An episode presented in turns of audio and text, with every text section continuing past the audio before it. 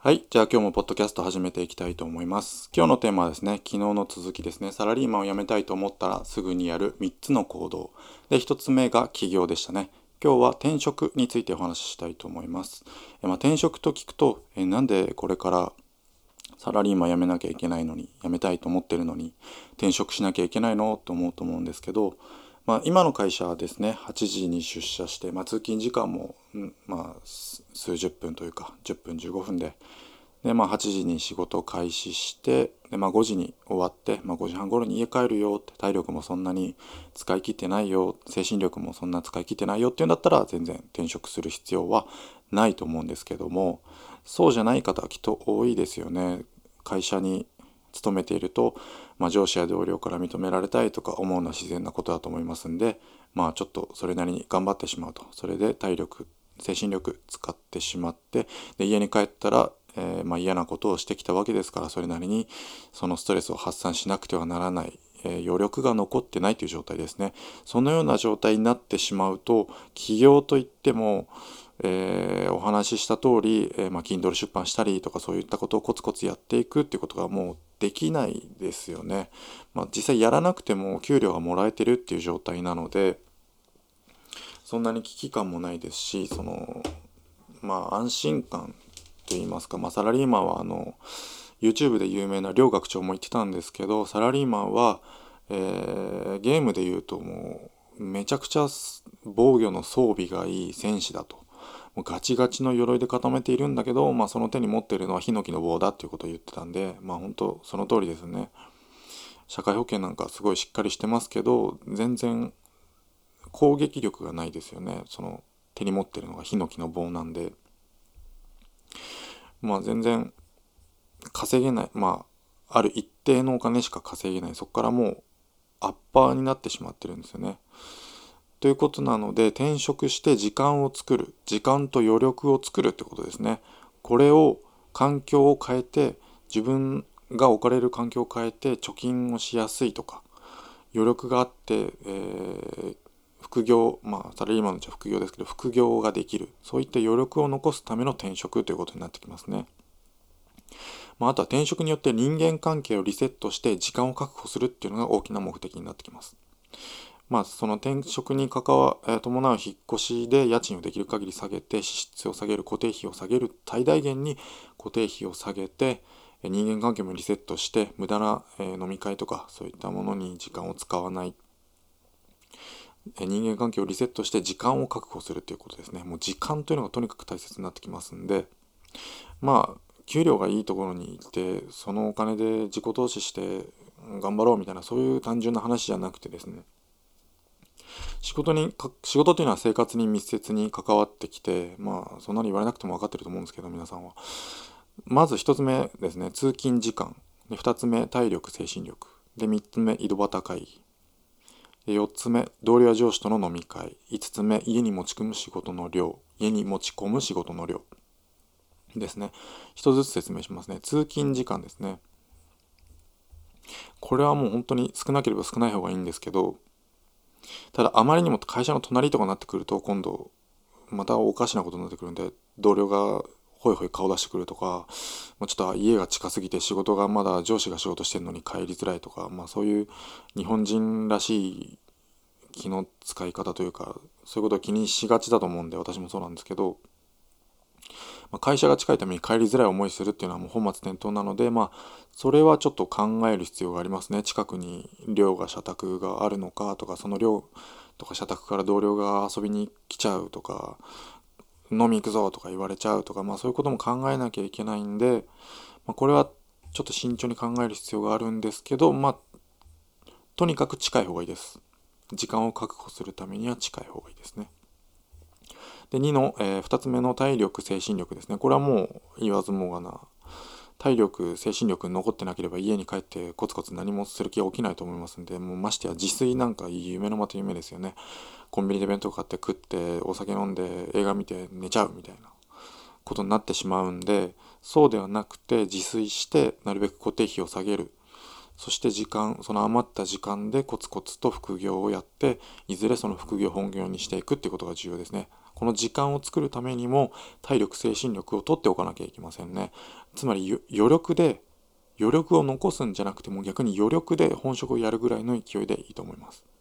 まあ、これはちょっと語弊を招くんでまあ今もうすぐ Kindle 出版で新しい本が出版されるするんですけど、まあ、出版したらえー、ご紹介したいとその時にまた改めてご紹介したいと思うんですけど題名がまあちょっとまだ未定というか仮なんですけど、まあ、これもそのままそのままじゃないですね。転職して、えー、月に10万円転職してすぐに月に10万円貯金できた方法。これは実際私が転職してもうほんとその次の月から月20万円すぐに貯金できた方法なんでこれをちょっと具体的にどういうふうに会社を選べばいいのかどういうふうに家を選べばいいのか、まあ、引っ越す時の節約とかですね。これをご紹介していきますんでよかったらこれ合わせてみていただければもっとよくわかると思います。よろしくお願いします。で3つ目ですね。井戸端会議。井戸端会議ってありますよね会社で。仕事終わってから今日はどうだったとかやれあの人がどうだあの上司がどうだってもうくだらない話に花咲かせることはある誰でもあると思うんですけどまあそのくだらない話でストレス発散になればいいですけどまあ大体大方誰かおしゃべりな人がいてその話をみんなで聞いて盛り上がるみたいな。うん何に何の生産性もないですよね。愚痴ばっか言ってても余計イライラしてくるし。まあ愚痴を話すのも大事ですけどもはっきり言ってってサラリーマン辞めたいと思うんだったらもう愚痴とか言ってる場合じゃないですね。どうでもいいですよね。まあそうですね。転職して時間と余力を確保するために転職してもやっぱ愚痴を吐きたくなるような人間とか状況とかはあると思うんですよね。まあ、だけどそんなものは井戸端会議で使うじそんなものに時間を使ってる場合じゃないというかそんなことをやってる場合じゃないですよねはっきり言って井戸端会議があるかどうかっていうのはなかなか分かんないですけどももうなるべくならチームでやる仕事っていうのはやめてもう自分一人の裁量でできる仕事なかなかないですけど私の仕事はそうなんですけどね一人で会社行って一人で帰るってまあたまに二人とかありますけど、まあ、基本的に1ヶ月のうちほとんどが一人で仕事しますね。まあ、行った先で誰かと仕事するんですけど、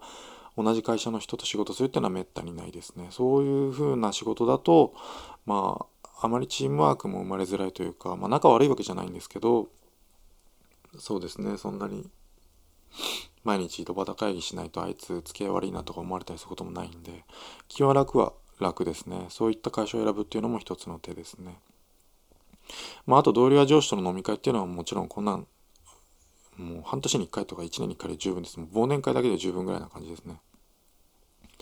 もうお酒を飲めない。お酒が飲めないっていうキャラを作るためにも転職がおすすめです。もう転職して、まるまるさん、お酒飲むの？なんて言われた時に、いや自分全然ダメなんですよね。すぐ顔赤くなっちゃって、なんかアレルギーがあるんですよね。ぐらいな感じのキャラ設定でいった方が、もう確実に時間は確保できますね。そういった人を逆の立場でそういう人を飲みに誘うかっていうと誘わないですねよっぽど話が面白いとかなんかあの人がいると場が盛り上がるとかっていうので呼ばれる人はたまにいますよね結婚式の二次会の司会やったりとかする人なんだと思うんですけどまあそうでない限り誘われることはないで皆無ですよね誘われたとしてもすいませんちょっとお酒飲めないんでごめんなさいねって言えばいいだけの話なんでそういうキャラ設定するためにも転職はおすすめです。であと5、えー、5じゃないですね。5つ目ですね。えー、家に持ち込む仕事の量。これは家に持ち込む仕事の量がなるべく少ない仕事を最初から選ぶってことですね。もう、これはもう基本中の基本ですね。家に仕事持ち込んでるようじゃもう、8時間の仕事でも14時間仕事したらもう、コンビニの時給より低いじゃねえかよってことになりかねないんで、そんなに会社に尽くす必要はありません。会社にはもう踏み台になってもらいます。言い方悪いですけど、資本主義っていうのはそういうもんなんで資本主義っていうのはもうその会社を作った人が仕組みを作ったから、えー、その作った人はその仕組みから得られるキャッシュフローで働かな働かなくても生きていけると。でその仕組みは誰が動かしているのかって言ったら労働者ですね。私たちは仕組みを作った人の半ば奴隷ということですね。サラリーマンというのはもう言い方悪いですけど奴隷です。えー、ウォーレン・バフェットが言っていたらしいですね。1日のうちの時間の3分の2を自由にできないのなら、えそれはもう奴隷だと。えー、まあ、8時間労働きっちり8時間労働でもう家を出てから家に帰るまで8時間だとしたらそれは家に仕事も持ち込まなければ自由になる時間が3分の2なちょうど3分の2なので奴隷ではないのかもしれないですけど大体そうではないですよね。労働時間は8時間なのかもしれないですけど通勤時間が往復2時間かかれば10時間それに伴って準備したり化粧したりいろいろある女の人だってあると思いますし自由にならない時間っていうのが8時、えー、自由になる時間っていうのが3分の2っていう人はもうほぼいないと思いますね。っていうことはもう奴隷なんでそうそれをまあ分かった分かってるのと分かってないのじゃ全然違うと思うんですよね。私はこの会社のために働いてその対価としてお金をもらっているんだけれども余力を残さないとそこから脱出することができないということですね。まあ余力を一生懸命仕事やって家でも一生懸命副業やればいいじゃねえかよってまあそれ正論なんですけどそんなのはっきり言って続かないです。続くわけがないですね。続いたとしても、ね、1年とかで続いたところで何の意味もないんでこれから数年かけてコツコツコツコツやっていく必要があるあなたは絶対に余力を残さなきゃいけないですね仕事終わった後に余力がなければ何もできないんでなので、えー、必要以上に頑張らずにやること最低限最低限やることやってれば会社も何も言うことないんでお前もうちょっと頑張れよっていややることやってるじゃないですかっていう話なんでまあ、スペシャリストになりたいとか、これ極めたいと思ってる人は別ですよね。そのために一生懸命やるしかないと思うんですけど、そうじゃない、もうサラリーマン辞めたい、自分の好きなことして自由な人生歩みたい、そう思った時には余力を残さなければなりません。そのために転職が必要です。以上です。えー、明日は積立 NISA ですね。積立 NISA を始めるっていうのですね。えー、3つの行動。1つ目、えー、起業。2つ目、転職。3つ目、積立 NISA を始める。えー、明日は積立 NISA を始めるについてお話したいと思います。ありがとうございました。